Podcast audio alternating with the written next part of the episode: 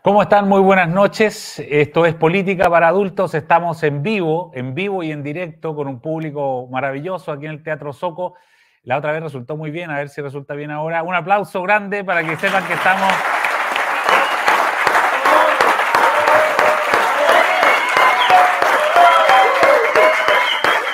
¿Qué les parece? Un público enorme, entusiasta. Eh, Estamos con Pepe Out y con Jaime Berolio como cada lunes en la noche, pero como les digo ahora en vivo, después, el día después de un evento eh, realmente importante que tuvimos que, vivir ayer. Y estamos además hoy día con, con un refrigerador eh, marca Libero, una maravilla, que yo voy a aprovechar de eh, convidarles agua, que no le habíamos servido agua a nuestros, a nuestros invitados. No sé por qué hay una champaña que alguien dejó aquí, no sé por qué alguien traería una champaña, pero les vamos a convidar un, agua a cada uno.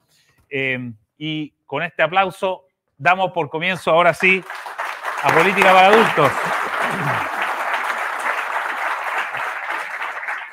Yo, la primera, que la primera pregunta que tengo para ustedes, queridos amigos, Pepe y Jaime, eh, y como se llama Política para Adultos este, este programa, Pepe, ¿qué pasó anoche?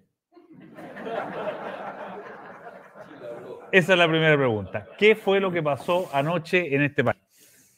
Bueno, primero se dio la lógica en lo general y la ilógica en lo particular. La lógica decía que esta elección iba a estar informada y determinada por la elección previa que había ocurrido hace solo siete meses.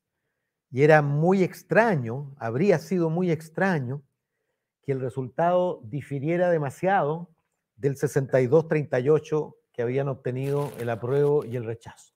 Y en consecuencia, las tres listas del rechazo sumaron 61,96, es decir, 62%. Y las listas del apruebo, las dos listas del apruebo, sumaron 37,5%, media décima para los medio punto para los independientes.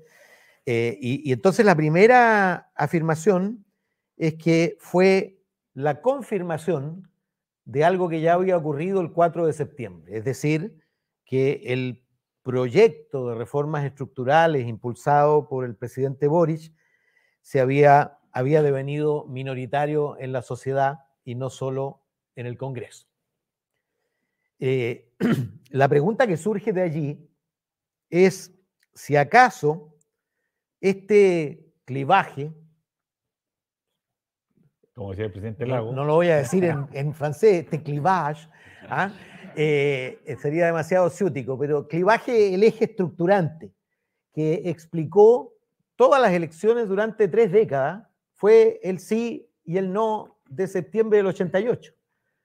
Eh, es evidente que ese clivaje se rompió en el plebiscito, cuando parte de la centro izquierda y del centro votó rechazo.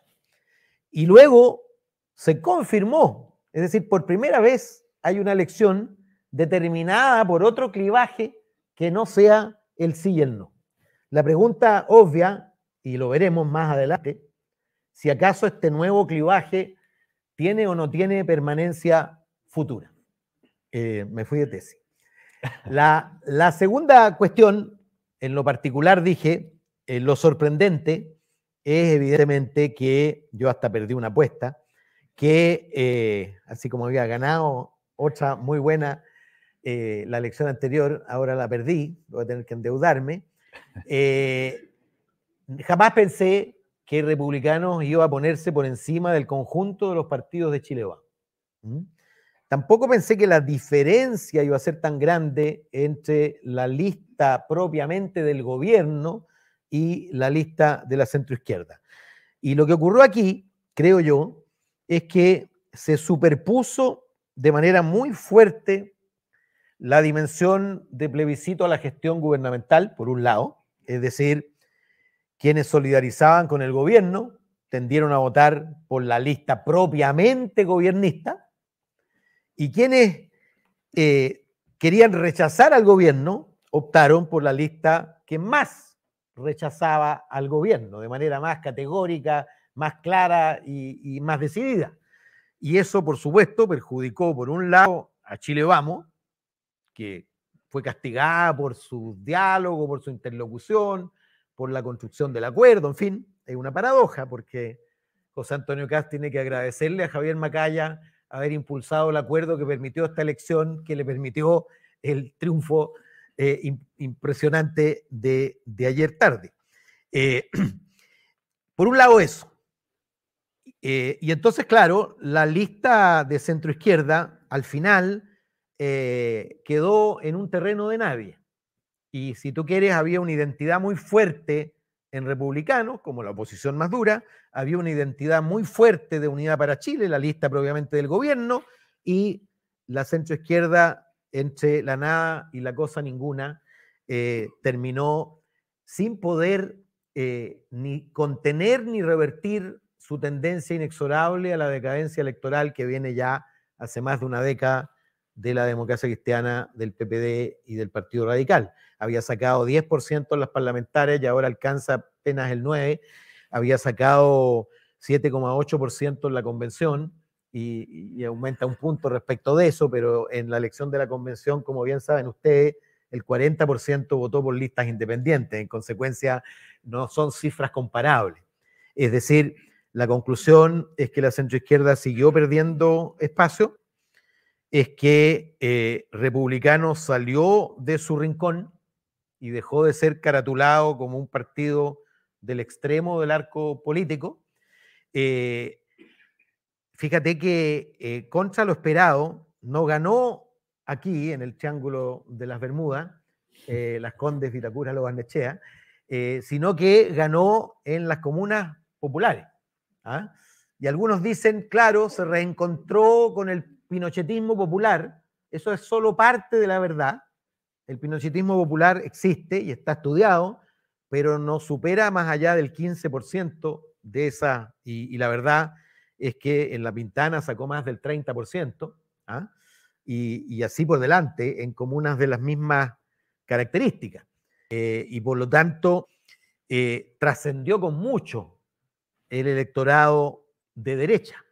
Mi impresión es que captó buena parte de electores que antes votaron concertación incluso, eh, que votaron izquierda incluso, pero que manifiestan su ahogo y su, su cansancio y su agotamiento frente a la situación de asfixia en materia de inseguridad y en materia de incertidumbre económica.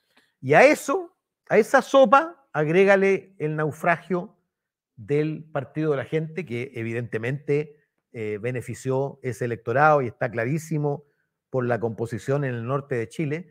Ese electorado optó por el partido de Cast. Eh, por supuesto, este es un espaldarazo para José Antonio Cast, porque, digamos las cosas como son, fue el candidato en las 16 regiones. Claro. ¿Mm? porque el candidato de los, candidatos no eran particularmente conocidos ni tenían posicionamiento y trayectoria previa. La gente votó una marca y votó un rostro, votó una candidatura y por lo tanto, eh, digámoslo, le entró viento de cola, por supuesto, a la proyección presidencial de José Antonio Caz. Fíjense que leía una encuesta hoy día hecha antes de la elección, los días previos, el fin de semana previo eh, de CADEM, y en la pregunta, eh, pensando en el futuro, ¿quién le gustaría a usted que fuera el próximo presidente de Chile? El 20% marcó Cast antes del el impacto de este domingo. Seguramente eso, eh, medido en la fiebre del día lunes, debe andar cerca del 30. números que llaman la atención tan anticipadamente a la discusión presidencial. Y eso, por supuesto, tiene que ver con la precariedad de la evaluación de la figura presidencial propiamente tal. Me quedo aquí como primera aproximación. Jaime Verolio, ¿qué pasó anoche? En tu caso. no, ya recupera el habla. Eh, bueno, pasaron varias cosas. Yo primero creo, la primera como respuesta es cómo llegamos acá. Eh, porque parece bastante como paradójico que en los últimos años hayamos estado desde Bachelet a Piñera, de Piñera a Bachelet, a Piñera y a Boric. Entonces, ¿qué nos pasa, digamos? Que eh, son esos cambios, pero al menos eso eran cada cuatro años. Eh, aquí fue dos años. Eh, lo de ayer fue la séptima votación en dos años, con distintos resultados, pero voy a hacer una trampa matemática para que parezcan que no son tan distintos. Y es que en el plebiscito de entrada, ese famoso 78% votó menos de la mitad del padrón. Y por tanto, si uno lo llevara al 100% del padrón, ese 78% se transforma en un 39%. En la primera votación de los constituyentes, cuando se eligieron a los Stingo y compañía, eh, y, los dinosaurios y etcétera, eh, sacaron un 43% de los votos sobre el total.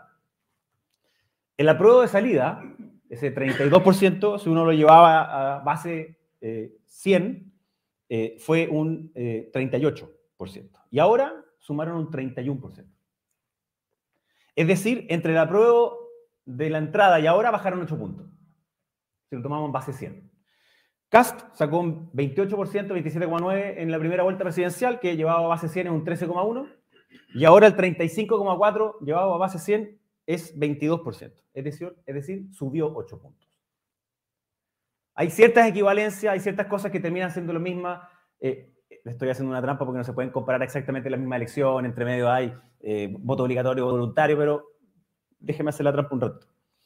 Hoy día Eugenio Guzmán hizo una primera regresión para tratar de explicar cómo era el perfil de los votantes de estas tres listas que fueron las únicas que sacaron eh, personas.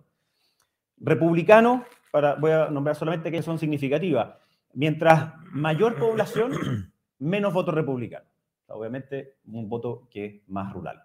Mientras mayor ingreso, menor voto republicano. Mientras mayor ruralidad, ya lo habíamos dicho, mientras más mujeres, más voto republicano, una cuestión que me llamó la atención. Mientras más población migrante existe en el lugar, más voto también eh, republicano. Mientras más evangélicos, exactamente lo mismo. La de, llamémoslo así, la de gobierno, la de la fuerza... Perdona, te faltó un pequeño dato. Mientras más mapuche, más votos republicanos. Sí, es que Sacó 45,5% las 10 comunas de mayor porcentaje de población. Eso no estaba en la regresión final, pero, ah. pero estaba... Eso lo hice yo. Eso lo hiciste tú. Eh, en cambio, a mayor educación, por ejemplo, la lista de gobierno es la que sacaba más votos.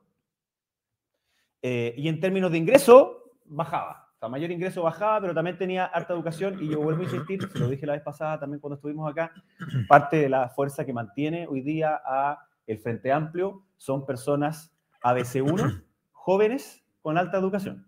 O sea, ahí es donde ellos que no viven la inflación, que no viven la delincuencia, que no viven la incertidumbre, ahí es donde hay mayor aprobación. Esos son los, todavía los boricistas.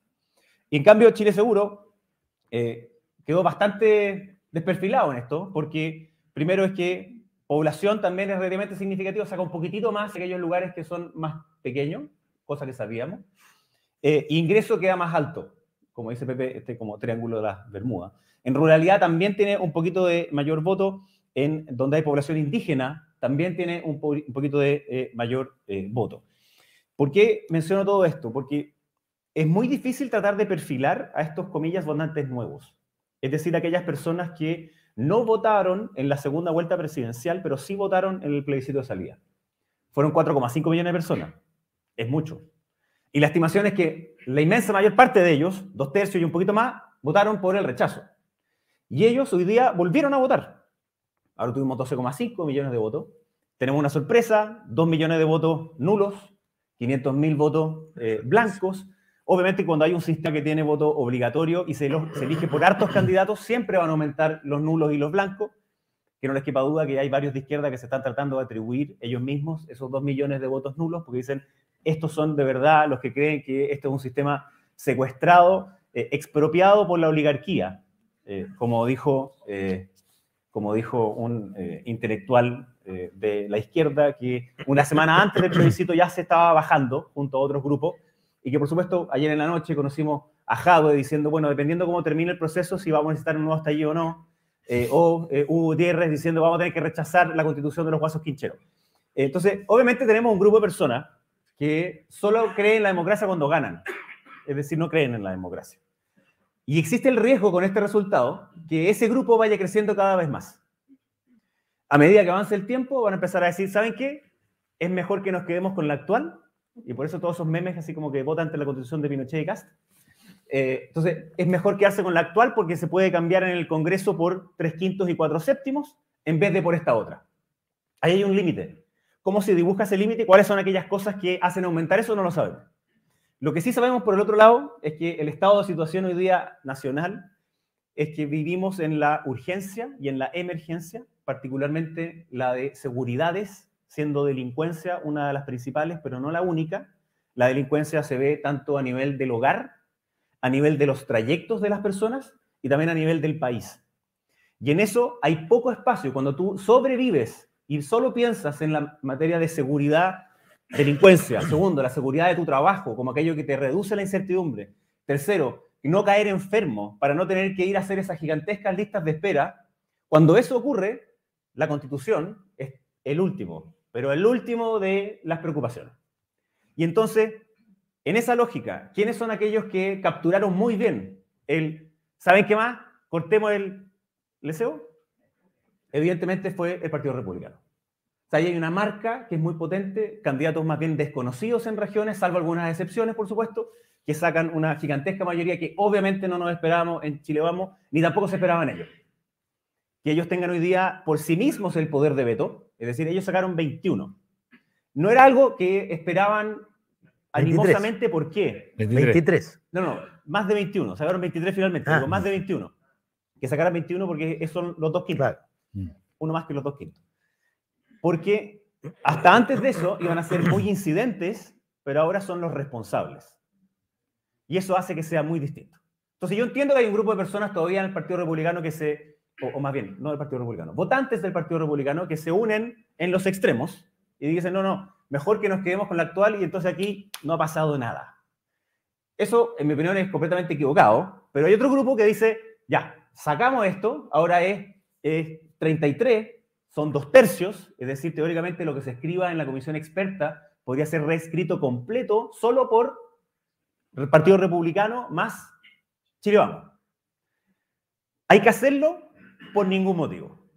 ¿Por qué? Porque si realmente lo que queremos hacer es terminar con la incertidumbre constituyente, no en un 100% porque eso no existe, terminar con la incertidumbre constituyente o constitucional, lo que hay que hacer para que sea permanente es que las mayorías no pueden ser solamente de uno mismo, tienen que ir más allá. Y por tanto no caer en exactamente lo mismo que hicieron ellos hace poquito tiempo atrás, en donde expulsaron, cancelaron, violentaron, no solo todos los chilenos, sino que también particularmente a una minoría. Y yo me alegro de las palabras eh, ayer de José Antonio Cast, de Arturo Esquella, de Cristian Valenzuela, eh, del propio Luis Alejandro Silva, que han manifestado una distancia sobre algunas de las cosas que dijeron en campaña y que hoy día dicen, ahora es el momento en que nos tenemos que poner de acuerdo para que esto termine bien. Está bien, el, la extinción del extinguismo, como le dicen, ¿no? Que era esa cosa de decir nosotros hacemos lo que queremos. Pepe, ¿qué pasa con el gobierno? Hay voces que dicen con esta votación el gobierno se acabó, no, no tiene nada más que hacer, ¿qué, qué va a hacer? ¿Qué, ¿Qué, va a aprobar? Con teniendo una minoría tan eh, enorme, ¿no? ¿Qué, ¿Qué, hace el gobierno ahora, Pepe, de aquí para adelante? La minoría enorme es un oximorón. Exactamente. ¿Ah? Es como el crecimiento negativo. Eh, francamente, lo que ocurrió eh, no es otra cosa que la confirmación de lo que ya había ocurrido en septiembre. Y, septiembre fue el impulso para el inicio de un proceso de mutación, proceso de mutación gubernamental, mutación personal y mutación grupal. El gobierno de hoy no es el mismo gobierno de antes de septiembre en ninguna de las materias. Y ese proceso de mutación se va a ver reforzado y facilitado además, porque a pesar de que, de que Jaime cita a intelectuales de izquierda que desafían la lógica aristotélica diciendo, eh, como nos ganó la derecha, tenemos que ser más de izquierda para poder ganar. ¿ah? Eh, no se sostiene. Y por lo tanto, el, el presidente tiene hoy día mejores condiciones para imponerle a su coalición eh, el abandono de cuestiones que parecían imposibles de abandonar, y me refiero a, y esto antes de la elección, porque ya se veía venir el resultado, eh, si el presidente hubiera dicho lo que dijo el primero de mayo en relación a la reforma de pensiones, que dijo con todas sus letras, eh, bueno, yo tengo claro que eh, tenemos que mantener la propiedad individual de los fondos, la heredabilidad y la libertad de elegir quién los administra, e imploró algo de solidaridad, algún elemento, dijo, algún elemento de solidaridad y de universalidad. La universalidad ya está resuelta por la vía de la PGU y por lo tanto a lo que está aludiendo es a algo parecido, y yo vengo insistiendo esto hace ya rato, que eh, el punto de llegada en la reforma va a estar, comillas, a la derecha del punto de llegada que aprobamos junto con Jaime luego de una negociación en la que yo mismo participé con el gobierno para que eh, la cotización adicional, te recordarás tú, fuera mitad y mitad. Yo creo que eso hoy día ya no es viable. Y por lo tanto, eh, si hay acuerdo, va a ser seguramente sobre cuatro puntos para capitalización individual y dos puntos. Ahora, si tú le hubieras dicho eso al presidente, o se lo hubieras dicho a Jackson, o se lo hubieras dicho a cualquiera de los miembros del Congreso con quienes eh, eh, discutíamos hace año y medio con, Jaime, eh, te habrían mandado al mismo lugar que yo mandé al, al PC anoche sin, darme, sin darme cuenta. Fuera de micrófono. sin, sin, dar cuenta, por supuesto. entonces, lo que el impacto real es que se refuerza ese proceso de mutación. Y, la, mm, la, autoexigencia del gobierno de, de poner banderas crece. Y también la posibilidad de que eso le sea aceptado por su coalición. Pero él ya recorrió el camino de aprobar cuestiones con solo parte de su coalición y con el concurso de la oposición. Lo recorren casi todos los gobiernos, ¿ah? en algunas ocasiones. Yo tengo la impresión de que de aquí en más es lo que va a ocurrir. Eh, la alternativa a eso es, como tú dices, la parálisis total. El gobierno, como todos los gobiernos, se va a ver en la siguiente disyuntiva. Mantengo mi bandera alzada y, comillas, culpo a la oposición de no poder llevar adelante mi reforma o cedo a las exigencias de la oposición para poder hacer un ticket, aunque no sea lo que quise, aunque no sea ni la mitad de lo que quise, pero, y eso son dos cosas básicamente, una constitución de consenso aprobada por la gran mayoría de los chilenos y una reforma previsional, es decir, tener éxito allí donde fracasó Bachelet y fracasó Piñera. Eh, la alternativa es el atrincheramiento y el atrincheramiento lleva al naufragio. Y, y Boris es demasiado joven para naufragar en estos cuatro años. Jaime, déjame cambiarte la pregunta. nos quedan cinco o seis minutos nomás del programa al aire y, es muy importante esta pregunta para ti, especialmente eh, y es lo que mucha gente se, es la pregunta que se gente que vota por la derecha se hace la pregunta, ¿es posible una convivencia cordial, armónica, una alianza, una unidad entre las dos derechas, Chile Vamos y Republicano? Dar la respuesta que uno tiene que dar cuando le preguntan en economía. Siempre te hay unas preguntas que eran como matemáticas que tiene que contestar siempre y después uno que se llaman comentes. Y, casi siempre en esa parte la respuesta es la siguiente, depende. Eh, y, por qué digo depende? Porque frente a la actitud, por ejemplo, de Silva, de Esquella, de Cast, de Valenzuela, de Figueroa, por supuesto que sí es compatible. Pero yo creo que hay demasiada... Em, ellos son, son, son demasiado cariñosos con sí mismos al pensar que van a poder, comillas, controlar o mantener ordenado a eh, los 23 eh, personas que acaban de salir. Porque el mejor ejemplo de eso es el Congreso. Y en el Congreso está claro que ahí hay un problema grave, eh, dentro de la misma bancada de republicanos, que cuando tiene que hablar un proyecto de ley, en vez de dirigirse a la izquierda, se dirigen a Chile Vamos. Eh, y con palabras que son irrepetibles, inclusive esto que es política para adultos. Entonces, obviamente que eso va, va friccionando y el resultado de hoy va a tener un impacto en el Parlamento. Por supuesto que, bueno, Pepe decía algo que lo que va a pasar con las reformas más grandes, lo va a tener también en el mismo ánimo de gobierno, porque, eh, y en esto me encanta el presidente de la Revolución Democrática, ¿eh? el senador La Torre, porque toda semana se pega una frase eh, que es un desastre para ellos y no hace campaña a nosotros, entonces me encanta. y, entonces, así como dijo ahora que dependiendo del resultado iban a ser rechazados o no, gracias. y, la, y, más tiempo atrás, cuando estábamos en la mitad de la discusión del, del primer propuesta constitucional, él dijo, me niego a legislar hasta que se termine esta convención.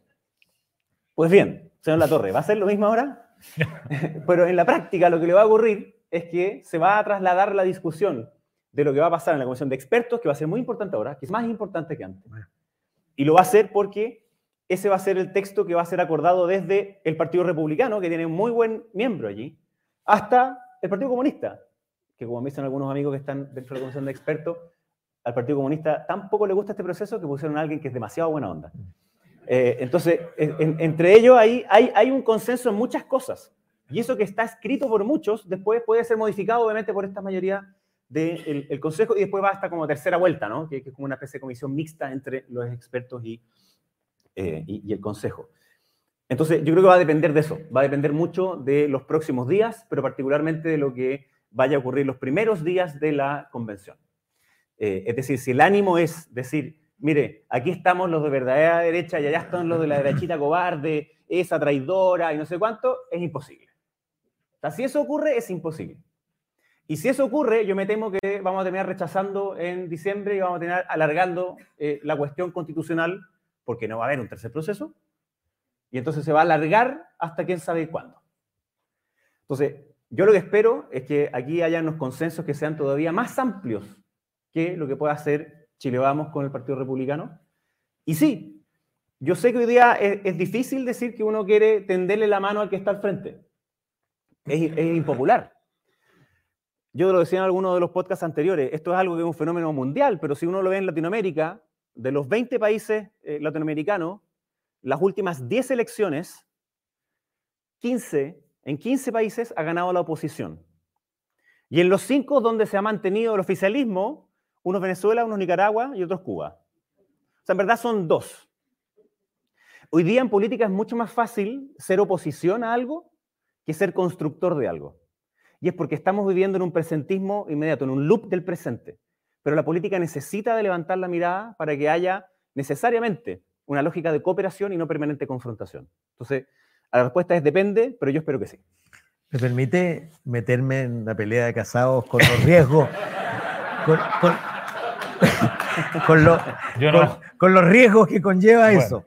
¿ah? Eh, Tome su riesgo. Eh, primero, es muy distinto el comportamiento de una fuerza política testimonial de una fuerza política cuyas decisiones son incidentes.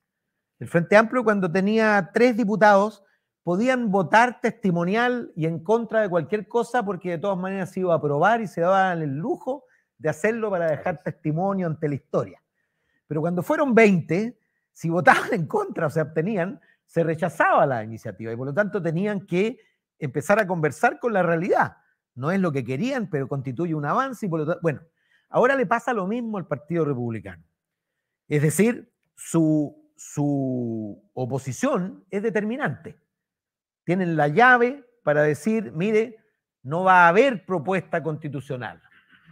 O tienen la llave para decir, estas son las condiciones para que haya propuesta eh, constitucional. Y yo creo que eso va a depender casi exclusivamente de la manera en que ve su viabilidad presidencial José Antonio Cast.